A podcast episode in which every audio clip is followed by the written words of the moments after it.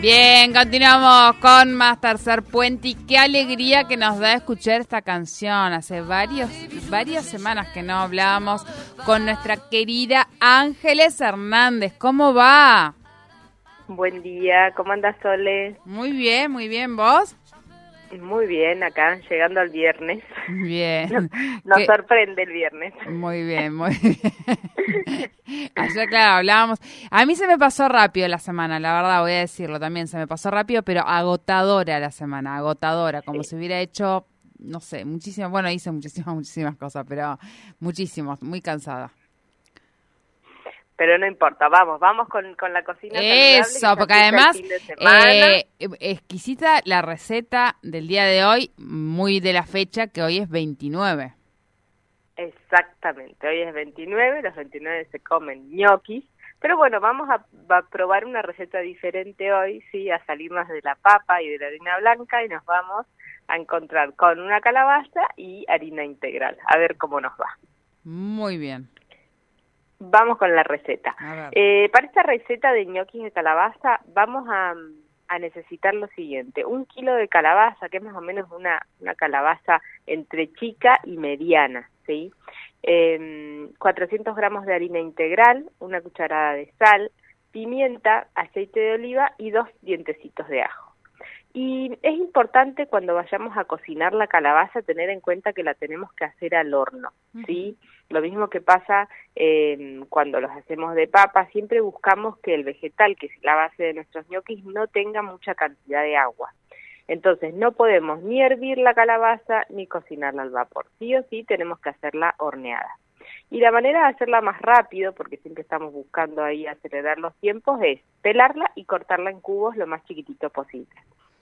Estos cubitos los vamos a llevar a, una placa de horno con un poco del aceite de oliva, le vamos a poner sal, pimienta y los dientecitos de ajo, que ahí ustedes pueden elegir si ponerlos enteros para que más que nada aromaticen y den sabor o ponerlo picadito o en láminas para que tome más, más sabor a ajo. ¿sí? Eh, vamos a llevar estos cubitos de calabaza al horno, más o menos unos 40 minutos nos va a tomar la cocción, tienen que quedar bien blanditos como para poder hacerlos puré. Eso es lo importante. Eh, y ahí vamos a, mm, cuando obtenemos nuestra calabaza horneada, la vamos a hacer puré o contenedor o podemos utilizar un mixer para asegurarnos que no quede ninguna partecita entera y la masa nos quede bien suave, bien tersa. Vamos a dejar enfriar un poquito este puré de calabaza y eh, tenemos que acá tomar la precaución de volver a condimentar, porque como vamos a agregar harina, si nosotros nos quedamos solo con la sal inicial es muy probable que nos queden como faltos de sabor. Eh, y acá tenemos una, una cuestión importante que estos ñoquis no llevan huevo, no hace falta agregarle huevo, así que está bueno si tenemos en casa a alguien que tenga alguna alergia o alguna intolerancia a este ingrediente porque es una receta que no lo necesita. Bien. Entonces formamos nuestra masa solamente con el puré de calabaza y la harina integral. Como en cualquier masa de ñoquis, no hay que amasar, simplemente hay que unir la masa, porque si nosotros nos ponemos a amasar, eh, nos va a seguir pidiendo harina la masa y vamos a terminar haciendo un masacote que en vez de sabor a calabaza va a tener solamente sabor a Bien, ese, ese es un secreto, ahí va. porque a veces tenemos que agregar eh, harina? Es porque amasamos demasiado. Exactamente, porque al amasar uno sigue eh, liberando el líquido del, del, vegetal que estamos utilizando como base eh, y, siempre nos va a seguir pidiendo harina. Entonces es simplemente unir y que la y que la masa no se nos pegue en las manos. Pero recordemos que es una masa blandita, ¿sí? La vamos a dejar reposar un ratito y lo que vamos a hacer es cortar las tiritas hacer la, la, el famoso choricito gusanito que hacemos con la harina y cortar los ñoquis. Eh, si queremos darle forma con el tenedor o con la ñoquera, adelante. Yo eh, no lo hago. Yo corto los ñoquisitos chiquititos y no les no los paso por, la ñoquera. No, no, Pero eh, queda elección de cada uno. Bien, pero además con la calabaza es un poco más más frágil la, la masa, Ángeles. No, no, no, queda muy parecida a la de los ñoquis, así que no hay ningún problema. Y eh, siempre cuando estiramos, eh, siempre la mesada con un poquito de harina para que no, no se nos peguen. Y también si vamos a hacer mucha cantidad, eh, y tenemos que, digamos, esperar que se sienten todos a la mesa y demás, siempre dejar o en la, en la mesada bien separaditos los ñoquis o en algunas bandejas o placas de horno porque volvemos a lo mismo, son masas húmedas que tienden a pegarse. Y también importante hervir en abundante agua, ¿sí? Para que no se nos peguen cuando los, los pongamos a cocinar. Y importantísimo, un minuto de cocción, ¿sí? Los ñoquis suben y los tenemos que empezar a retirar, porque si no, se nos van a desarmar. Pensemos que en, proporción con otras masas de pasta tienen mucha muy poca cantidad de harina en relación a, los tallarines, a los ravioles o a los sorrentinos. Entonces, si están mucho tiempo hirviendo, se desarman. Así que los retiramos y ya están listos para comer. Se pueden mm. frizar, sí, si los hacemos los podemos frizar, no hay ningún problema.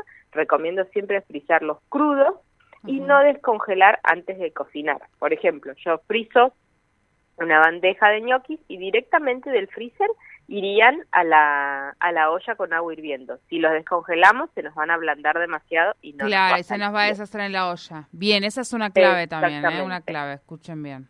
Muy bien. Exactamente. Y los pueden tener congelados hasta seis meses sin ningún problema. Yo que recomiendo siempre para, para no tener el freezer lleno de bandejas y de que se nos llene de cosas, lo congelas en una bandeja y después lo porcionas y lo guardas en bolsitas o en Eh, está buenísimo porque aparte es mucho más práctico a la hora de... y uno lo pone por porciones. Exactamente, lo tenés porcionado, entonces bueno, saco una, dos, tres bolsitas este y es más fácil para hacer el cálculo también que a veces con la pasta nos pasa que no sabemos cuánto tenemos que poner a hervir. Lo que dicen eh, este, oficialmente es que se comen 100 gramos de pasta por persona sí y esto va a variar dependiendo de la salsa que utilicemos sí si si es simplemente una salsa con salteado de vegetales o si los vamos a comer con aceite de oliva y, un poquito de queso o con un pesto, ahí variamos, ahí ponemos 150 gramos o nos quedamos con los 100 que, que nos dice la, la información original. Muy, muy bien. Eh, Ángeles, eh, le recordamos a la audiencia que encontramos eh, esta receta, la vamos a poner también en nuestras redes, pero cualquier duda que ustedes tengan, está página 804. Además, eh, pueden, además de sacarse las dudas, pueden hacer varios pedidos de toda esta comida rica que nos hace Ángeles.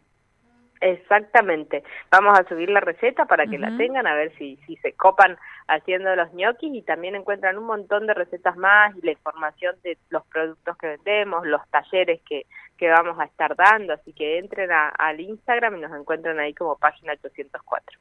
Muy bien. Dicho esto, eh, te deseamos buen fin de semana y nos encontramos la semana siguiente. Exactamente, buen fin de semana para todos. Buen fin de semana. Ángeles Hernández con la alimentación saludable aquí en Tercer Puente. Ahora en un ratito nada más subimos los ñoquis de calabaza con crema de verdeo. Esta es la receta que hoy nos trajo nuestra querida Ángeles.